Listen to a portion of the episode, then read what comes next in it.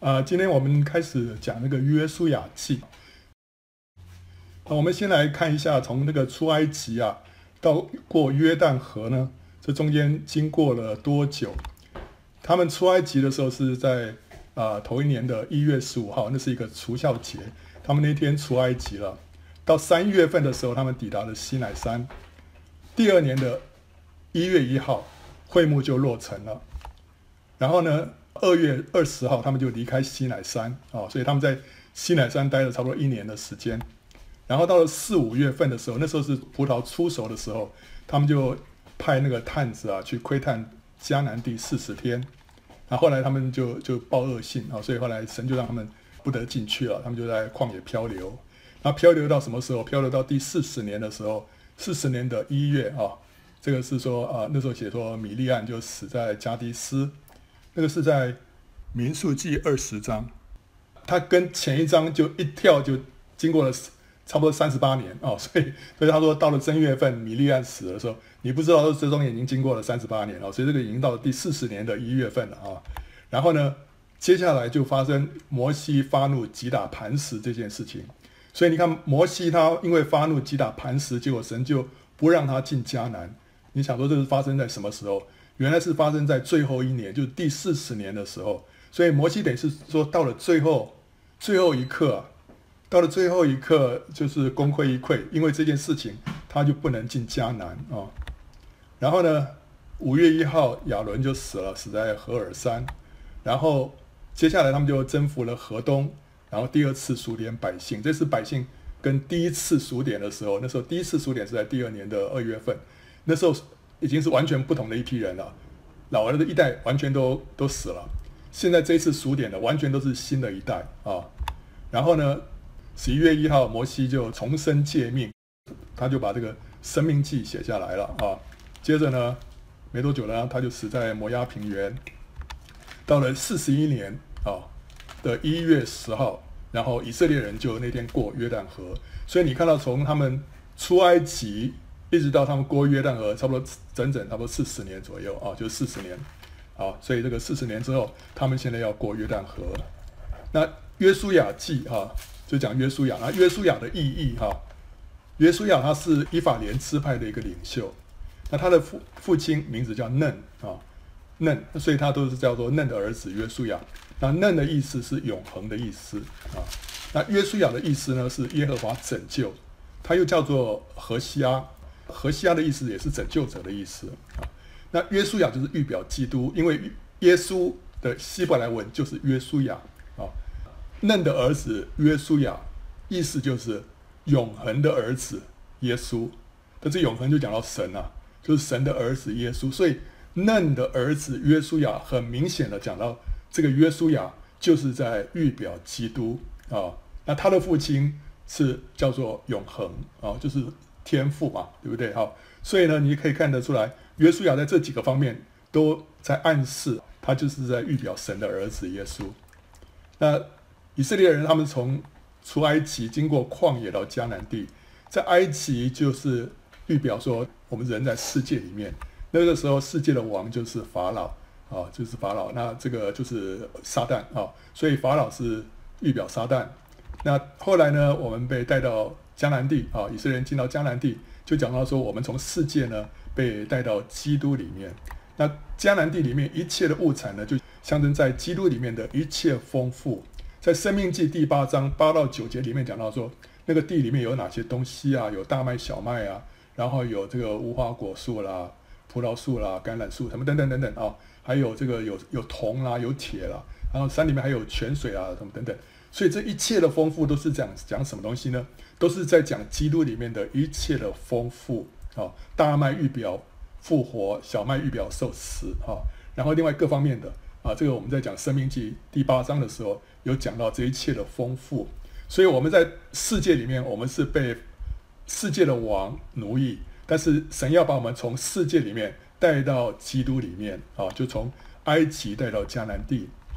那从埃及出来，经过红海，红海就预表我们受尽了。那讲到说，我们在地位上，我们的旧人死了，我们的新人活了啊。所以这个是死而复活，这是在地位上。所以受尽之后，我们就拥有天国子民的身份了。那当我们过了约旦河的时候，约旦河就象征什么？是一个舍己的经历，也是一样讲到我们的旧人死了，我们的新人活了，活过来啊，复活的是新人，死的是旧人。但是这个不是指在地位上，而是在经历上了。所以当我们经过约旦河之后呢，我们就有天国子民的实质啊。前面只是名义上我是天国的子民，但是我现在真的是活出一个天国子民应有的样子。所以约旦河是一个很重要的一个转捩点，就是说我们真正要有一个舍己的经历，这时候我们的旧人才会脱落啊。所以呢，在旷野里面，我们就看到旧的一代就逐渐的凋零。这讲到说我们的旧人要死去，新的人才可以进迦南，进到迦南地里面的都是新的一代，他们进入美地。这讲到说我们的新人呢才能够得着基督里面的产业啊啊，所以在旷野里面呢。我们是已经从埃及出来的，我们是得救了。但是呢，我们要经过舍己的经历之后，我们才能够成为一个得胜者。在旷野里面呢，我们还是只是一个信徒哦，相信啊，我相信耶稣基督啊啊是是神所赐赐给我们的救主。然后呢，我也接受他成为我生命的主。我相信了，我接受了。但是我是不是真的紧紧的跟随他、顺服他呢？还不见得。我只是 believer，只是相信而已。相信你可以远远的相信的，你可以可以在这个几几千里外之外相信，但是呢，你要成为一个得胜者，进到迦南地呢，你就要成为一个什么？成为一个门徒。门徒是 disciple，disciple 就是什么？这这是一个学徒的意思。学徒要跟师傅要紧紧的跟在他身边学的，所以我们只有说舍己才能够成为是一个门徒。所以主耶稣说啊，人若不背起自己的十字架跟随我。就不配做我的门徒啊！所以做门徒就是要经过舍己。好，那在旷野里面呢，我们得救了，我们是什么？得生命。但是进到迦南地呢，我们是得到一个更丰盛的生命。所以主耶稣说：“我来了，叫羊得生命，而且得的更丰盛。就不仅要得救，更要得胜啊！”好，所以今天摩西啊，摩西他因为击打磐石啊。神不让他进迦南，对不对啊、那现在是神吩咐约书亚要带领以色列的百姓进迦南啊啊！表面上看起来是摩西犯了一个错误，所以他不能进去。可是实际上在属灵的含义里面呢，因为它是代表什么？它是代表律法，所以律法没有办法带领人进到迦南美地的，只有基督才可以啊！人没有办法靠着律法遵行律法规条。来进入迦南地，迦南地就是呢安息美地啊，所以我们靠遵行律法是不行的。所以摩西为什么不能进迦南呢？因为靠着律法，我们是不能凭着律法进迦南的。但是我们只能靠着基督，唯独信靠基督的恩典，我们才能够得着这个丰盛的生命。所以这就是为什么摩西不能进迦南，一定要约书亚带大家进去，因为基督才可以带领我们得着那丰盛的产业啊。那我们看到约书亚他。他为什么神兴起他接续摩西？我们就看他的经历啊。他第一次出现的时候，是他率领以色列人战胜亚玛力人的时候啊。那时候他在山下打，然后摩西在山上祷告。这是约书亚第一次上场啊，所以看得出来他是一个战士，对不对啊？然后同时他后来就做了摩西的帮手，上了西奈山。然后呢，后来他有一个特点，圣经特别记下来，就是说摩西有一个会幕啊。那个会幕是他自己的会幕，这个是怎么讲啊？摩西素常啊，将帐幕支搭在营外，离营却远。他称这帐篷为会幕。凡求问耶和华的，就到营外的会幕那里去。耶和华与摩西面对面说话，好像人与朋友说话一般。摩西转到营里去，唯有他的帮手，一个少年人嫩的儿子约书亚不离开会幕。他哎，这个叫少年人哦。其实那时候啊啊。呃他四十多岁了，四十多岁了。不过圣经还是称他为少年人啊。好了，OK，不管怎么样，这里讲到他一点就是说，摩西在跟神在这个会幕这个小小的一个帐篷啊，不是后来盖的那个啊，是他个人那个小小帐篷，在那个地方他是跟神约会的地方啊。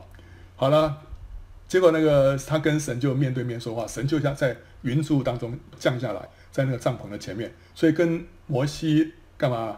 聊天，他们两个人在聊天啊。那这个讲完之后，那个后来摩西就离开了。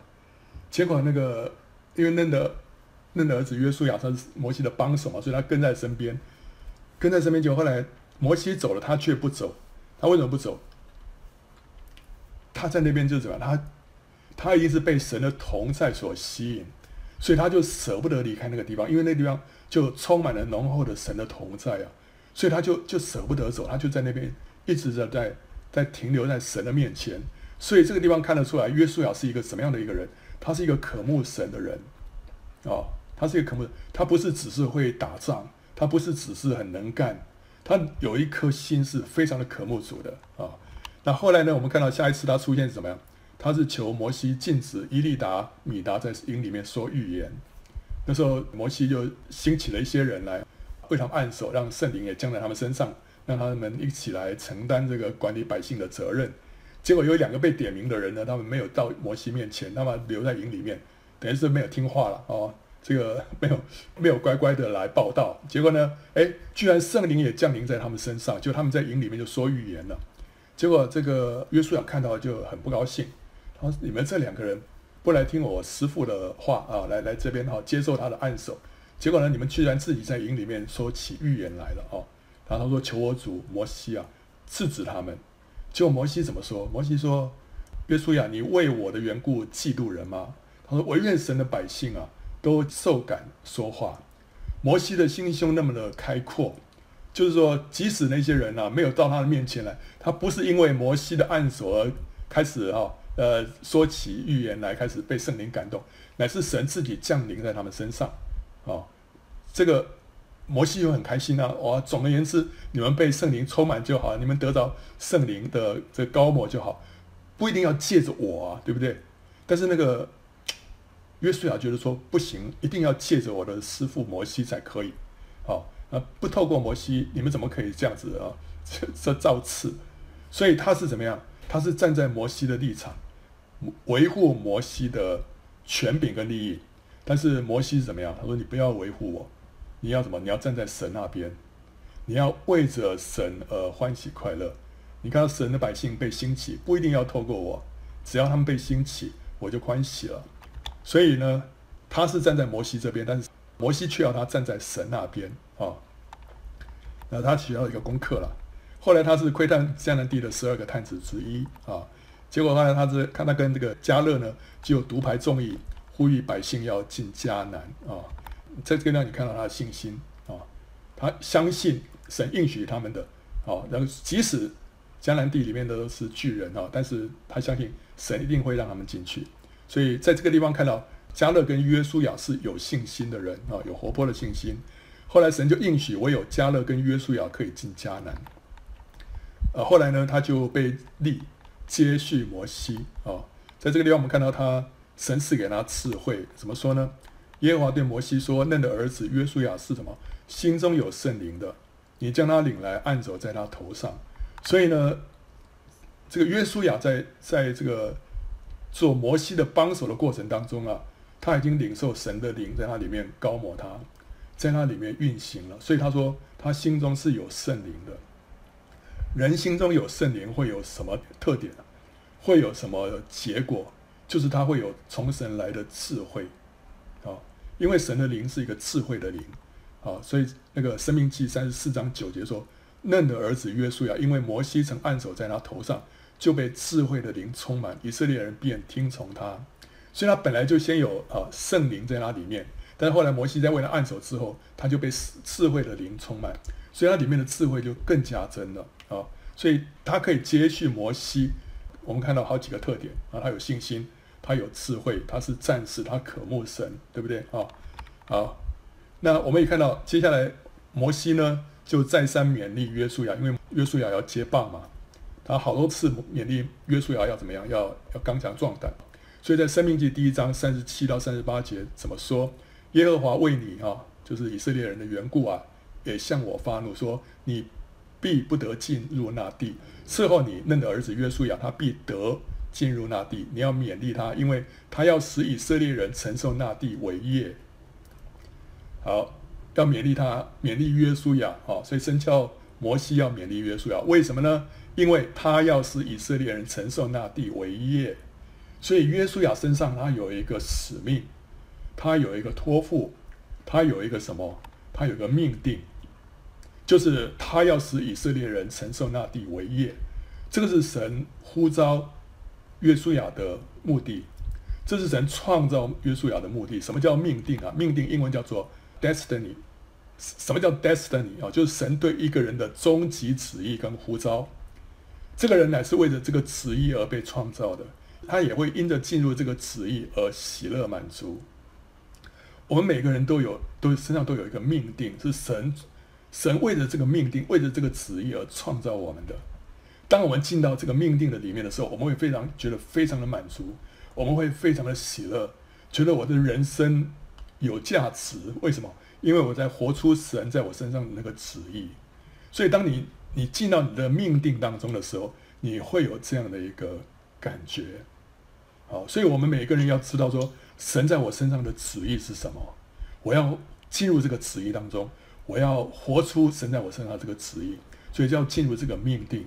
每一个人都有，我常常想到那个谁啊，那个那个主耶稣进耶路撒冷的时候，那个那头小驴驹，那个小驴驹的命定是什么？他是有一天他要。呃，背着弥赛亚进耶路撒冷，这是他一生的命定。他等于就是为着那一天，为着那个时刻而活。当他完成了他的命定的时候，他离开这个世界已经没有什么遗憾了，因为他已经完成神在他身上的托付了。所以，我们每个人身上的，神在我们身上的托付有大有小，但是只要你去完成它，你找到它，你去完成它，你这一生就没有遗憾。那约书亚身上的命定是什么？就是要带以色列人进迦南，这是神创造他、神培养他、神训练他一生的唯一的目的。所以他说：“你要勉励他什么？因为他要使以色列人承受那地为业。”神讲出呃约书亚的命定啊，然后他说：“那时我吩咐约书亚说：你亲眼看见了耶和华你神向这二王所行的，耶和华也必向你所要去的各国照样行。你不要怕他们，因为。”为你征战的是耶和华你的神，他说：“你不要怕他们，啊，不要怕那迦南地的那些那些仇敌，为什么呢？因为那为你征战的是耶和华你的神啊，所以耶和华在经过这些年间啊，已经成为约书亚的神啊，不是只是摩西的神，现在他是成为约书亚的神，然后呢，神会为他征战，所以这个地方讲到神的同在，他不要惧怕。”有什么原因呢？是因为神与他同在，所以不要惧怕。他说：“这个神对摩西说了，你却要嘱咐约约书亚，勉励他，使他胆壮啊！怎么样使他胆壮啊？为什么呢？因为他必在这百姓面前过去，使他们承受你所要观看之地。因为他必在这百姓面前过去，所以在这个地方，神又讲到什么？约书亚的命定，这是他身上的一个旨意，神在他身上的旨意。”所以呢，他要胆壮啊，然后呢，摩西召了约书亚来，在以色列众人眼前对他说啊：“你当刚强壮胆啊！”再一次说，叫他要刚强壮胆。其实约书亚也不是，也不是很胆怯的人，所以他可以率领以色列人战胜亚玛力人，对不对？但是呢，他现在责任更大，他现在要要面对这个整个迦南地，而且呢，他要继承摩西的这个这个职分啊。摩西是何等的一个人呐、啊，所以他当然里面会会有点说哇，我行吗？啊，他说你要刚强刚强壮胆，为什么？因为你要和着百姓一同进入耶和华向他列祖岂是应许所赐之地，所以这个地方看到神给他在他身上的什么命定啊？你也要使他们承受那地为业，耶和华必在你前面行，他必与你同在，必不撇下你，也不丢弃你，不要惧怕，也不要惊慌。所以在这个地方，我们看到他讲到神在约书亚身上的命定，也讲到神在他身上的同在啊。所以因此他不要害怕。耶和华嘱咐嫩的儿子约书亚说：“你当刚强壮胆，因为你必领以色列人进我所起誓应许他们的地，我必与你同在。”这是在申命记第三十一章的，那时候摩西还在。所以这个话呢，是耶和华对约书亚说的，可能是透过摩西。啊，或者是透过祭司转告约书亚的说，你要刚强壮胆，怎么怎么样啊？好，所以也是一方面是神直接勉励他，一方面也是透过摩西勉励他啊、那为什么呢？因为这边讲到神的命定，你必领以色列人进入我所启示应许他们的地。这个神跟他讲清楚，你会，你一定会领他们进去的。然后呢，我必与你同在。所以再三的就是要他什么刚强壮胆。你就看到说，摩西对约书亚的话离不开这几个字啊，要刚强壮胆，对不对？原因呢，两个，一个是因为神的命定，另外一个呢，因为神的同在。啊，好了，等到摩西过世了，现在神直接对摩约书亚说话。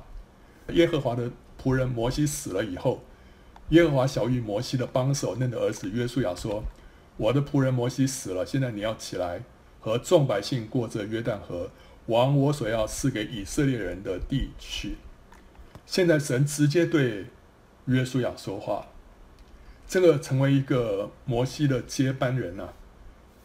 要接他的棒，这是很重要的一点。什么点？就是他要直接听到神对他说话，他要直接领受神在他身上的引导，不然的话他是没有办法承担这个责任的。他不能只是凭着过去摩西怎么做他就跟着做，这不行的，对不对？很多人就觉得哇，这个一代的伟人过世了，我们现在只要 copy 他过去的做法，我们就可以重新恢复当时的荣耀。这没有办法的，你一定是要怎么样？要跟着神走一条新路的，神的引导，神的当初怎么样在上一代啊显现那么大的荣耀？因为怎么样？上一代的人他们听见神的声音，跟随神的引导，所以下一代的人呢，你如果要要让那个荣耀持续下去，你要听到神的声音啊。所以现在呢，约书亚他直接听到神对他说了：“你要进去啊，要进这个迦南地，和众百姓进去。”所以这个地方神在呼召他啊。然后接下来他说。凡你们脚掌所踏之地，我都照着我所应许摩西的话赐给你们了。所以在这个地方，神就应许啊，神的应许要把这个地赐给他们。那这个地是什么地方呢？他说，从旷野和这利巴嫩，直到伯拉大河赫人的全地，又到大海日落之处，都要做你们的境界啊。旷野南边是有一条叫埃及小河，南边就是旷野啊。然后东边呢是沙漠。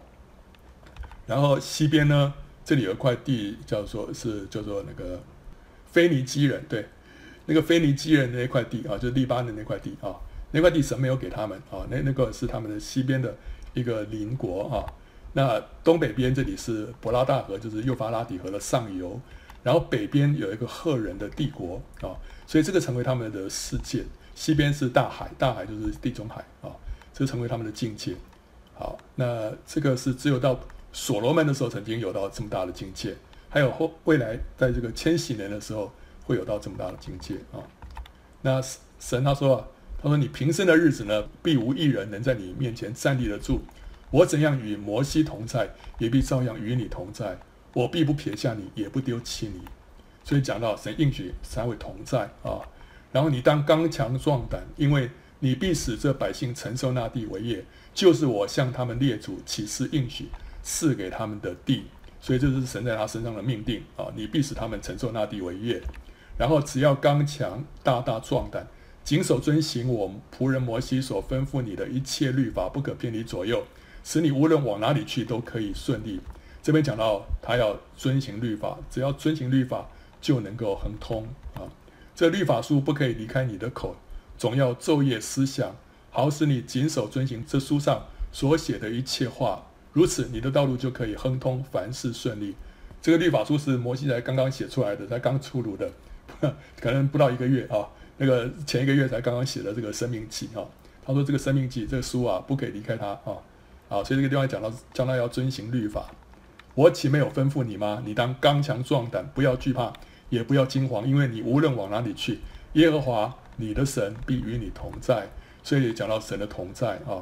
好了，所以这段话是神亲自向约书亚说的，啊，所以约书亚亲自领受了神对他说的这一些的话，里面几个重点，第一个就是要刚强壮胆，不要惧怕，对不对？哦，不要害怕。我们面对仇敌，我们一害怕，我们里面就没有力气。哦，所以他说你一定要，一定要刚强壮胆，不要惧怕啊。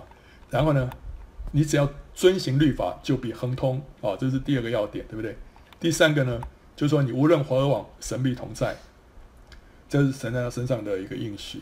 那讲这三点，神的目的是什么？就是说，你要率领以色列人要进迦南，这是神在他身上的托付跟呼召，也是在他身上的命定。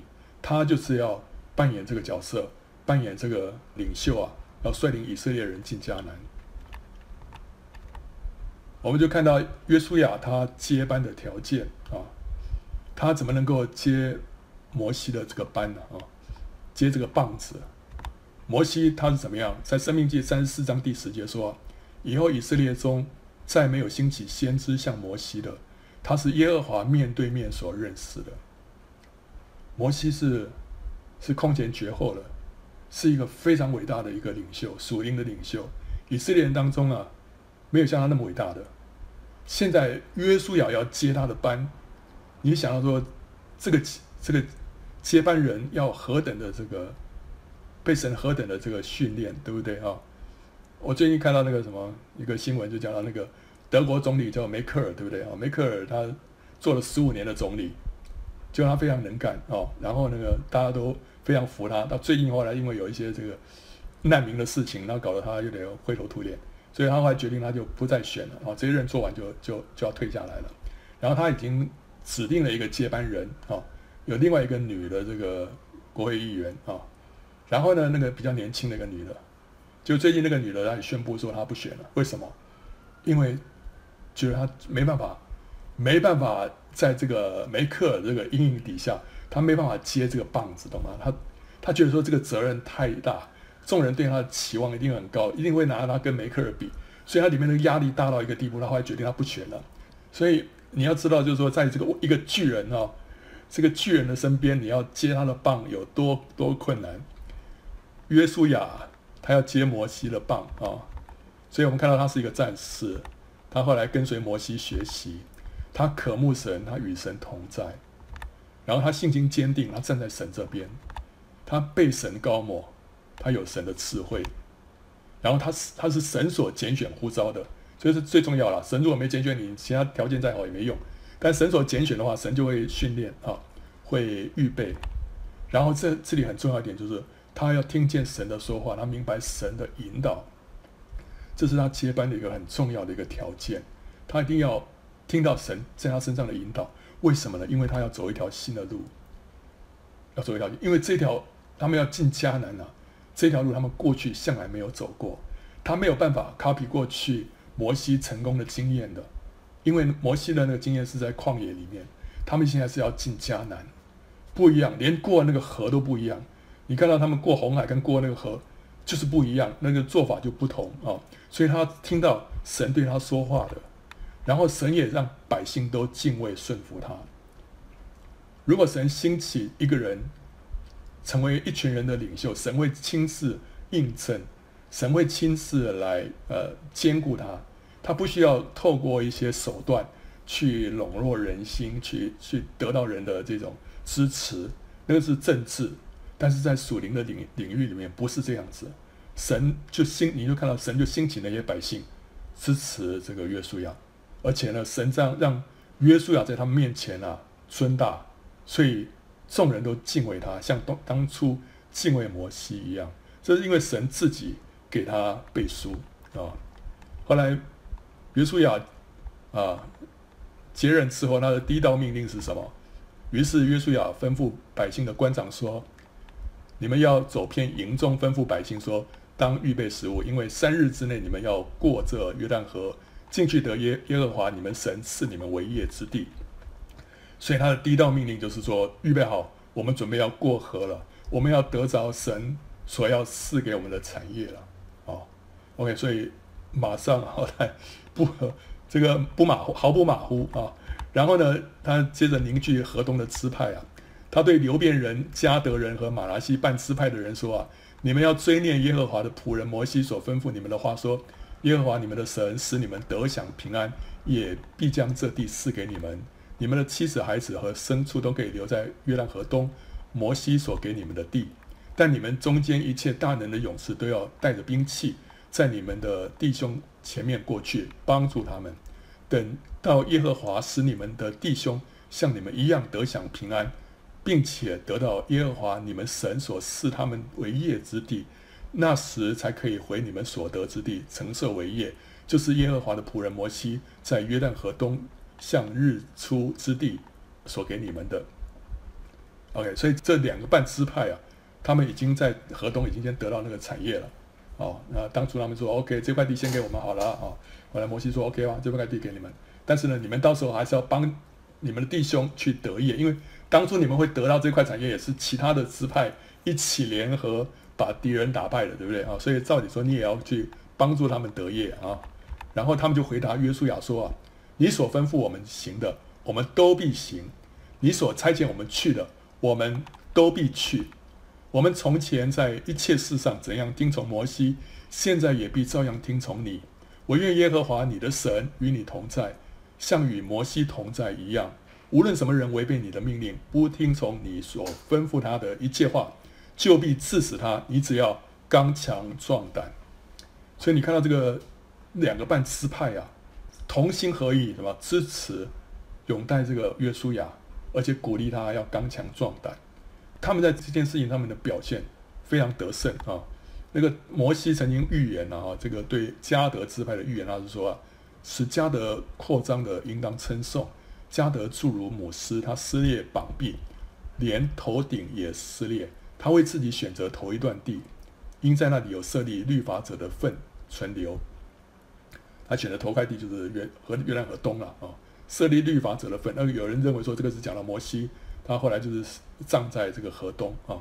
好了，但后面这句话他说，他与百姓的首领同来，他施行耶和华的公义和耶和华与以色列所立的典章。这在讲什么？他就是讲到说，他们跟百姓的首领同来，同来哪里啊？同到河西去一起征战哦。在那个地方呢，他就施行了耶和华的公义，因为他那时候应许说到时候我我们会一起去帮助我们的弟兄得业，所以这是让他们他们在履行他们的承诺，所以施行了耶和华的公义。然后呢，还有耶和华和以色列所立的典章，所以他们当中有一个约，他们现在他在履行那个约。所以这一点呢，让他们得到祝福，这是他的得胜啊。所以两个半支派的这件事情当中显出一个得胜是什么？就是他们不贪图一己的安逸，他们乃在一个合一的灵里面帮助弟兄征服仇敌，得着产业。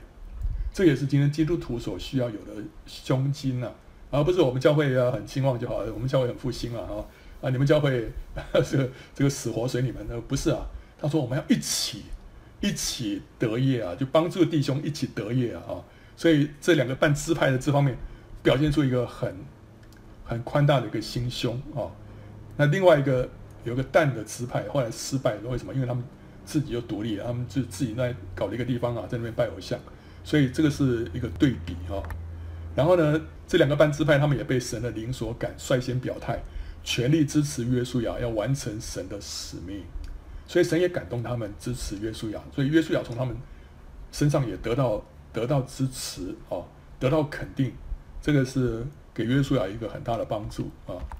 好了，所以他们现在在河东啊，在约旦河的南边这里准备要过河，那对面就是耶利哥啊，那上游有一个叫亚当城啊。好了，当下嫩的儿子约书亚从石亭暗暗打发两个人做探子，吩咐说。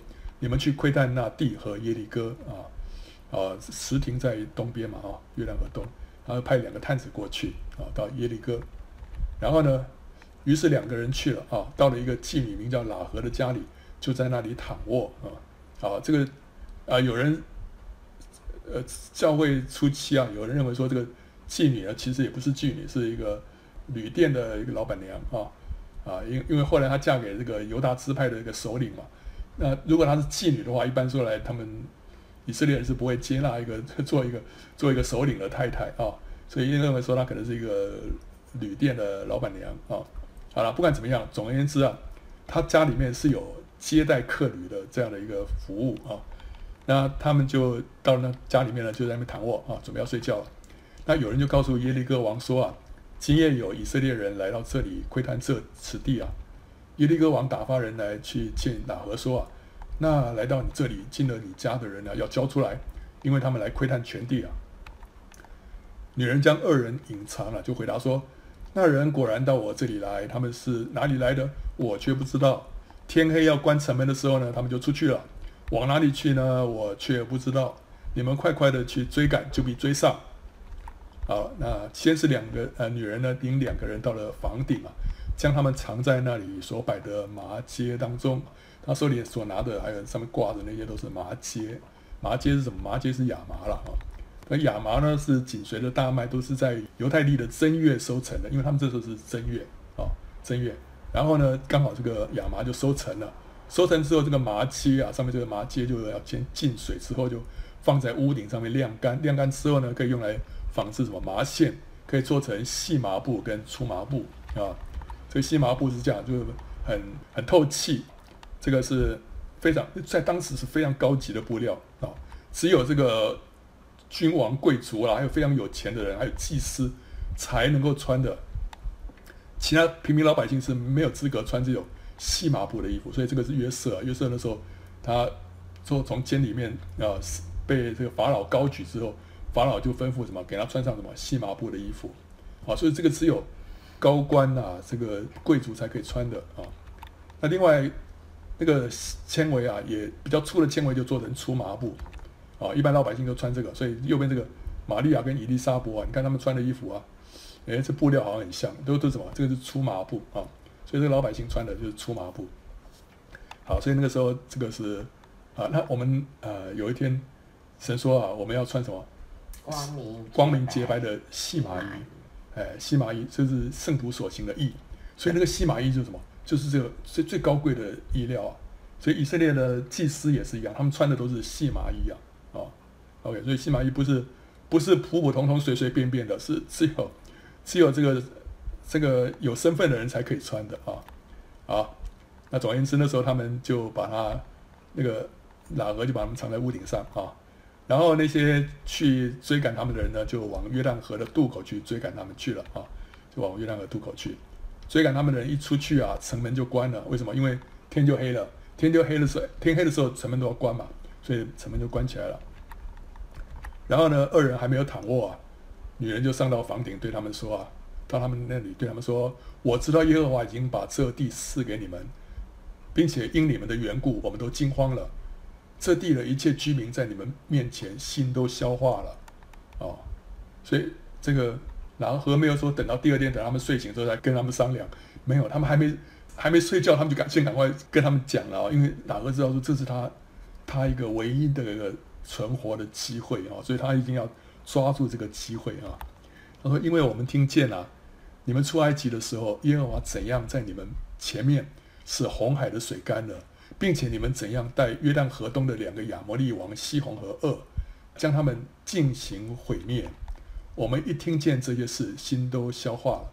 因你们的缘故，并无一人有胆气。耶和华你们的神本是上天下地的神，是天上的神，是地上的神啊。”现在我既是恩待你们，求你们指着耶和华向我起誓，也要恩待我父家，并给我一个实在的证据，要救活我的父母、弟兄、姐妹和一切属他们的，拯救我们性命不死啊！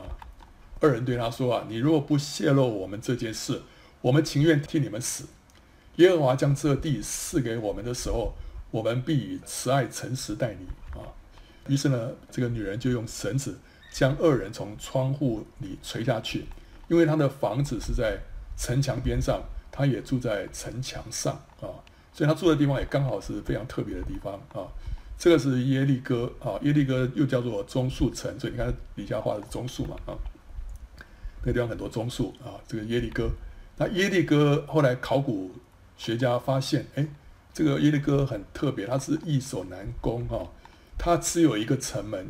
整座城只有一个城门是位在南边啊，然后呢，它这个旁边是非常陡的这个坡啊，它是三十五度的斜坡，而且不仅陡，它上面还故意铺上很滑溜的白灰泥，让敌人难以进攻啊啊。那这个你看到他们后来发现了，就是说它最底下是石造的挡土墙，那上面会有两道的城墙啊，第一的都是用泥砖造的城墙啊。然后中中间是三十五度的斜坡啊，啊，那这个就是一个两道墙啊。下面这个图是因为看到有些地方是崩塌的，是因为后来他们在工程的时候倒塌的状况啊。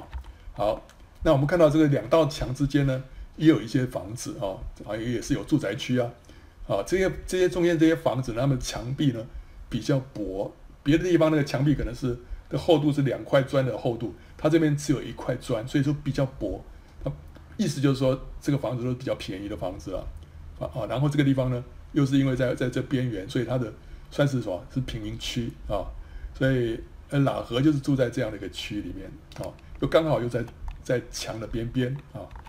那在一九零七年到一九一一年当中，有考古学家到那边挖出了一些东西啊。那边所出土的那个是什么？是中铜器时代，就是约书亚时期的耶利哥城北面的城墙啊。上面这个图就是那个北面的城墙。那这一段城墙不像别处哦，都崩毁了。而且呢，有房屋跟城墙相连，所以据判断，喇合应该就是住在这一区。所以喇合住的那一段啊，那个城墙没有倒塌啊，所以这个是神的保守，对不对哈？然后呢，这边也的确是有一些房子，就是跟这个城墙相连啊。所以下面有有行人呐啊，那下面是这个是土造的挡土墙，然后有泥砖造的城墙。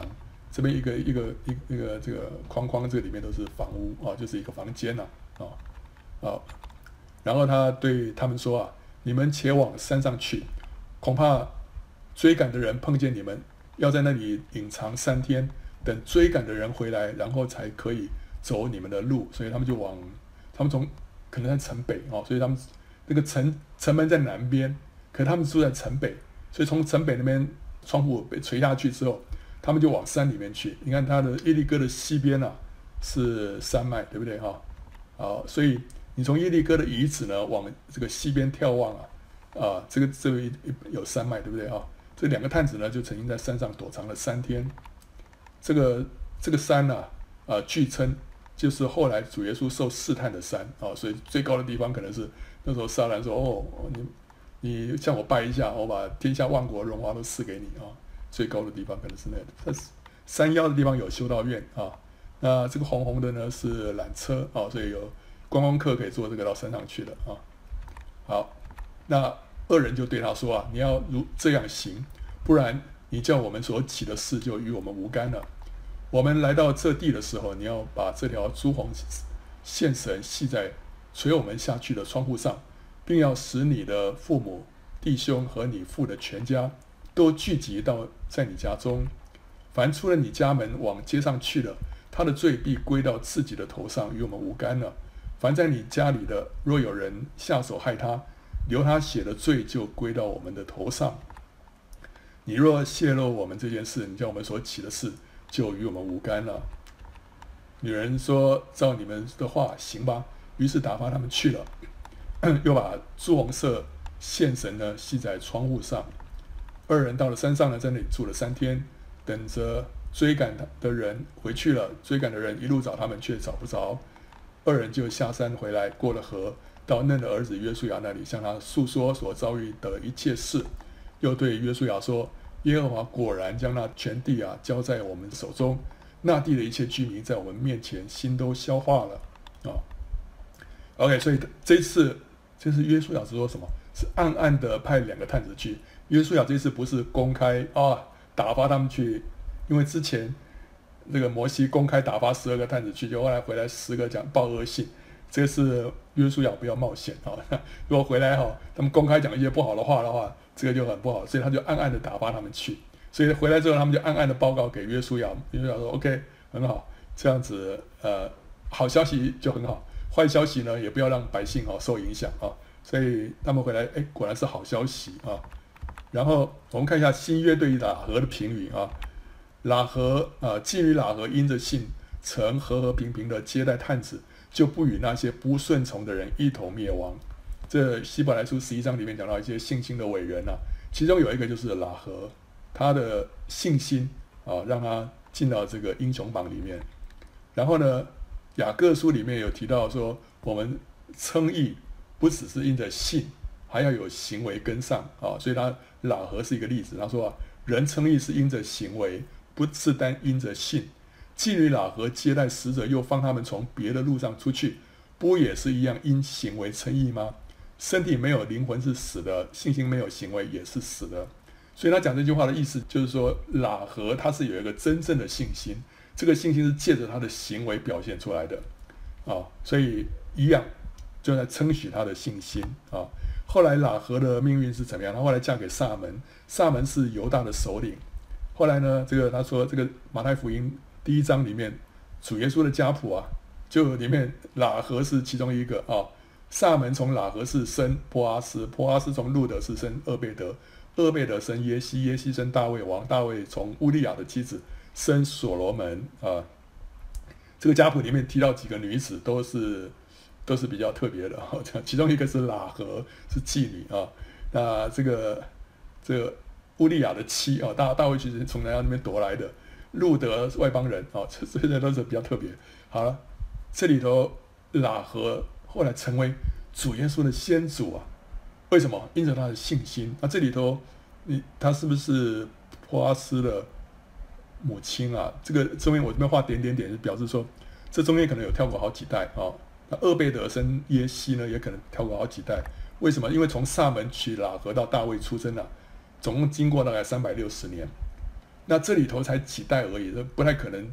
呃，横跨三百六十年，中间可能漏掉五代。如果你一代算四十年的话，啊、哦，可能漏掉五代。所以那不晓得是在，在这个波阿斯路德之前还是在之后啊、不晓得。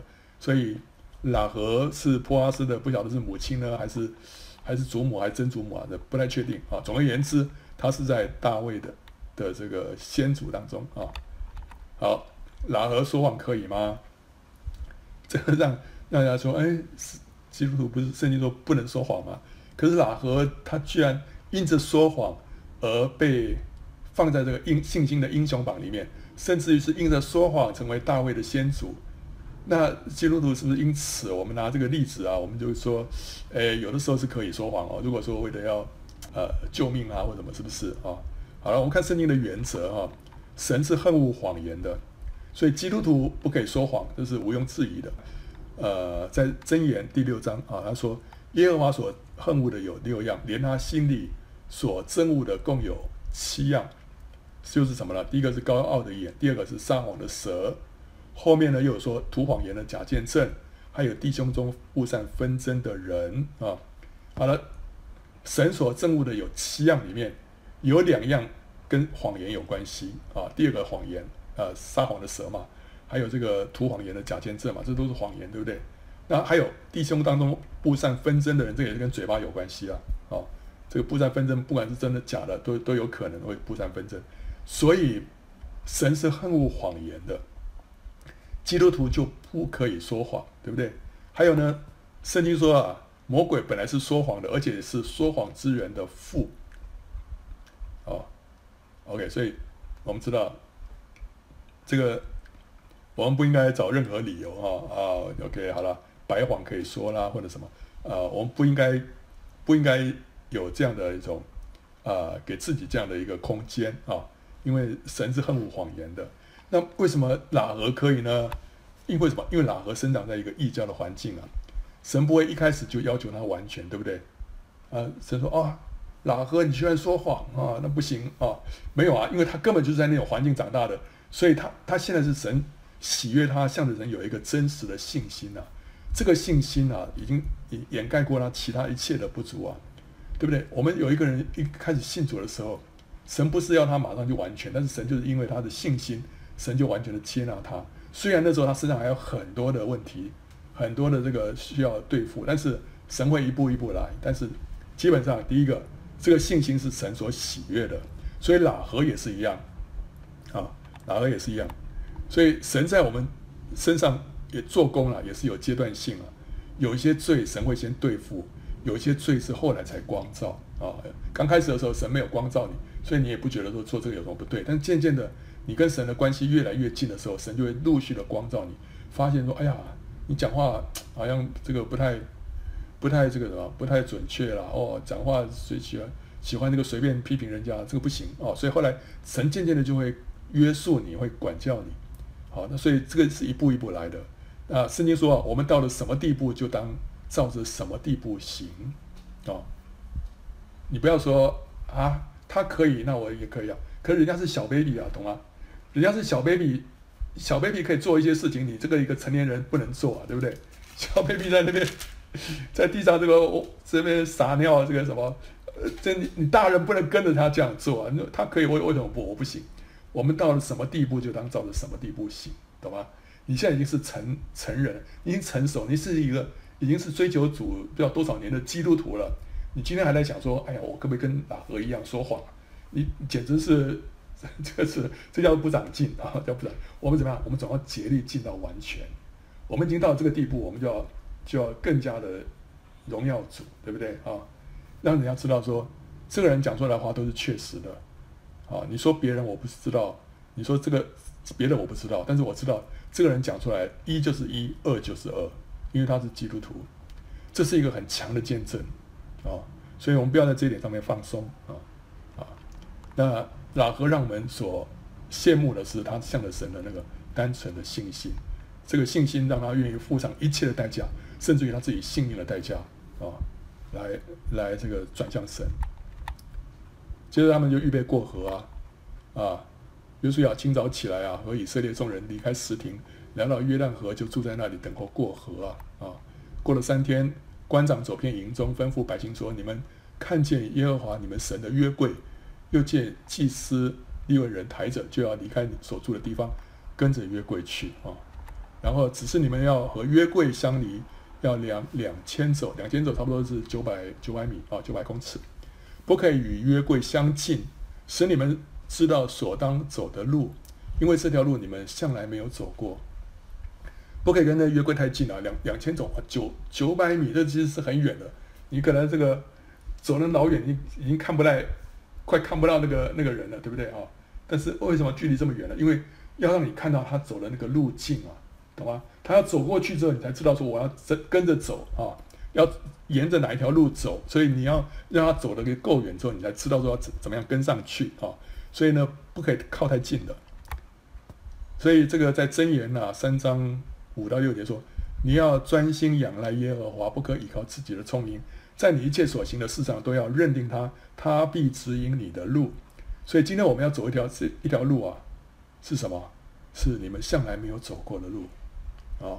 我们有的时候，我们每天上下班啊、上学啊，那条路你都很熟悉的，你根本就不需要闭着眼睛都会走，对不对啊？但是人生的道路，很多时候我们是走一条我们所从来没有走过的路。那要怎么样呢？你要认清、认定主，你要知道说那条路要怎么走。你就要认定主，然后所以他说你要你要看着那个约柜啊，看着那个紧紧的盯着那约柜啊，你就看那约柜怎么走，你就跟在他后面啊，就跟着走过去啊。但是你不不能靠太近，因为你要看出那那个轨迹啊啊。好，那从属灵的角度来看哈，这个两千走它也是有个属灵的含义。两千是什么呢？两千等于是二乘上一千，二乘上一千，那二跟一千的属灵的意义。分别是二是代表见证啊，二是一个见证的数字啊，见证都要两个人才成立的啊，所以二是见证，所以主耶稣派门徒出去是两个两个啊，后来神兴起两个见证人，这个两个一个人讲的话还不准，第二个人也去做见证的话，这个见证才成立，所以二是见证的意思。那一千呢？一千是代表众多的意思，所以这里讲到二千走就讲到说众多的见证。众多的见证，就是说，是讲到说如云彩般的见证人，许许多多的见证人啊、所以意思就是说，你们跟约柜当中呢有两千走，这两千走就象征好像云彩般的见证人啊、你们看着这些见证，看着那个约柜，约柜象征主耶稣了，你仰望主耶稣，然后呢，这章当中呢还有许许多多的这个见证人啊，会让你明白说这条路应该要怎么走。这条路你们向来没有走过，但是这些见证人会帮助你走上这条路啊。呃，这个这个是希伯来书里面的啊。他说：“我们既有这许多的见证人，如同云彩围着我们，就当放下各样的重担，脱去容易残累我们的罪，存心忍耐，奔那摆在我们前头的路程。所以有一个路程我们要去奔哦啊。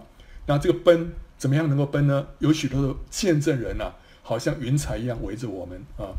然后呢，要仰望。”为我们信心创始成终的耶稣，啊，然后他因那摆在前面的喜乐，就轻看羞辱，忍受了十字架的苦难，便坐在神宝座的右边。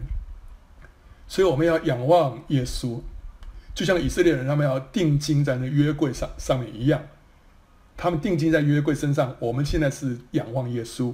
然后呢，约柜要下到哪里去啊？要下到约旦河里面去。约旦河是象征什么？死，象征向着即死。所以就是讲到十字架的苦难。主耶稣要进进忍受那个十字架的苦难。然后呢，我们要走这条路啊。那走这条路中间呢，会有许多的见证人啊。所以这个见证人讲到就是那两千走，那个前面的路程呢，就是要进迦南这条路。耶稣呢就讲到约柜，十字架的苦难讲到约旦河，所以我们看到这左边那个是约旦河了啊，然后约柜在约旦河边，对不对啊？以色列人跟在后面啊，距离两千走，对不对啊？所以这个约柜讲到基督，以色列人呢今天讲到我们新约圣徒，对不对？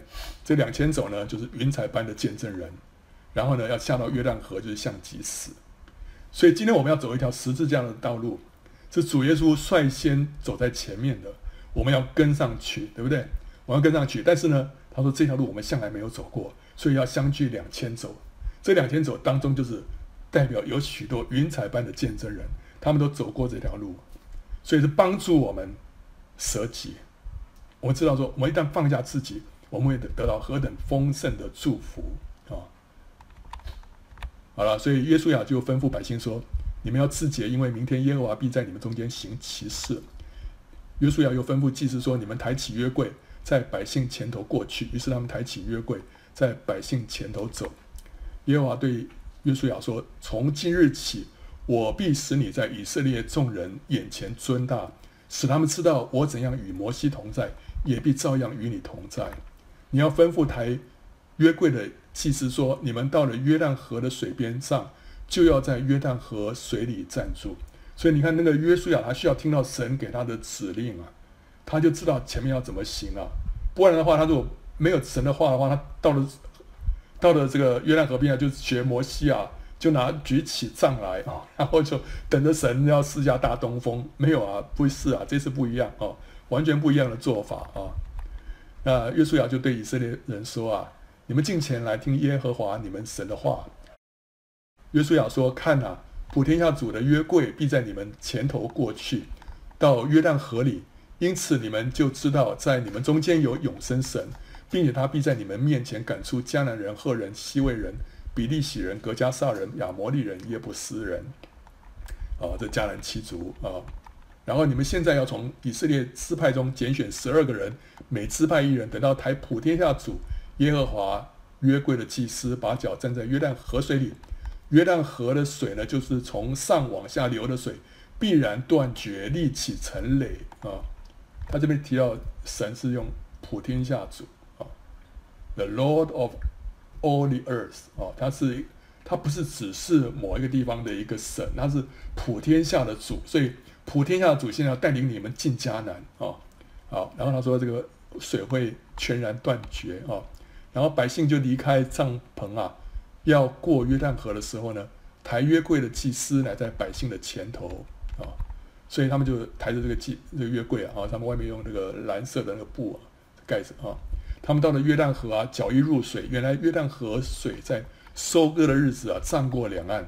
那从上往下流的水便在极远之地，撒拉拉旦旁的亚当城那里停住，立起成垒。那往亚拉巴的海，就是沿海下流的水全然断绝。他这个在收割的时候涨过两岸了，因为呢这这时候是正月嘛，那个时候是春天了。那春天是刚好雨季要结束的时候哈。那春季下雨的时候，它加上这个约旦河上游的高山就开始融雪了，下游河面呢最宽可以到到到达一公里啊。好，我们看这个地图啊，这个是把它转九十度啊，你看出来啊，转九十，左边这个是是死海啊。啊，中间这个条是约旦河啊，啊，所以左边是南边，右边是北边啊。那这个耶耶利哥在上面那儿啊，然后亚当城在右边这儿啊。啊，我们现在把它约旦河啊做一个南北的一个剖面图啊，你可以看得出来，左边就是沿海啊，就比较低下去啊，然后右边是比较高啊，所以从从右边河水就往左边流啊，流到沿海里面去啊。那约柜呢，现在在这个地方啊，要准备要过约旦河，要去到耶利哥去，对不对哈？所以约柜的位置在这个位置。然后呢，亚当亚当城在这个地方右边啊，好，那从约柜到亚当城相距有差不多二十七公里，这蛮远的哈，所以二十七公里简直是你看不见的哈，很很远很远啊。那这个时候会怎么样哈？这个祭司的脚一入水啊，结果他说这个水是怎么样？他说哇，这样子，你看到没有？我再按一次哈。啊，就是水啊，河水到亚当那个地方啊，就停住了，不能往前流了，不能往前流的结果，它就就就隆起来了，对不对哈？就成为一个立起成垒哈。然后左边因为没有水了，没那个河没有流过来了，所以它就整个啊，整个整个就就一直流到海里面去。所以这左边这整片啊，从亚当城一直到沿海中间，整个都干掉了啊。所以下流的水呢，全然断绝，就这样子啊，啊，所以这时候祭司就站在这个河中间呐，啊，以色列百姓就从旁边过去啊，这时候他们就不需要相距两千走了，这时候因为已经知道说这条路了，所以他们就就从他旁边过去了啊，那于是百姓从耶利哥的对面就过去了，抬耶和华约柜的祭司在约旦河中间的呃干地上站立，以色列众人都从干地上过去，直到。国民尽都过了约旦河，啊，好，所以在这个地方有一个象征的意义啊。约旦河的河水呢，是象征什么？是象征从亚当流传下来的肉体跟罪的权势啊。你看亚当在右边，对不对啊？然后约旦河水这样一路流到左边来，啊，一路流下来。所以呢，这个这个河水一直在源源不绝的流，从亚当那边流过来，从亚当那边流过来，意思就是说。亚当身上所流传下的那个肉体跟罪的权势啊，源源不绝的一直涌流下来，一直涌流下来，所以让我们胜不过啊、但是现在呢，约柜是象征神的同在啊、约柜这时候要过去了，约柜在这边一站到水里面啊，结果是怎么样呢？神同在的地方啊，圣灵就掌权，圣灵一掌权就打破了肉体跟罪的权势，所以呢，这个。这个水就到了亚当那地方就断绝了。本来亚当那边一直源源不绝的供应我们这个犯罪的这个能力啊，因为神的同在啊，这些都断绝了。所以当我们经历到神的同在，当我们经历到圣灵的内住，当我们经历到圣灵的充满的时候，我们里面的那个犯罪的倾向啊就被逆转了，我们就不会想要犯罪了，因为神的同在那么丰富，那么抓住我们的心，让我们呢。整个人完全跟过去就不一样了，他就打破了肉体跟罪的权势啊啊！那另外一方面，我们看到这个约旦河的水呢，也有另外一方面的意思啊。这个是东西的这个断面图，右边是东边，左边是西边，所以以色列人是要从右边往左边去啊。这要过这个约旦河到迦南地。约旦河它也象征死，这是最重要的一层意义。约旦河的意义就是死啊。所以下到约旦河里面去什么意思呢？以色列人随着约柜下到约旦河里，就是象征什么？与主同死。与主同死的意思就是，死就是放下自己的想法、喜好、选择，顺服主的旨意，这叫死。每一次我选择顺服神，我每次选择要顺服神的话，这就是死啊，就是下到约旦河里面去啊。所以那个水退下去了，对不对？然后人呢，就下到河里面去。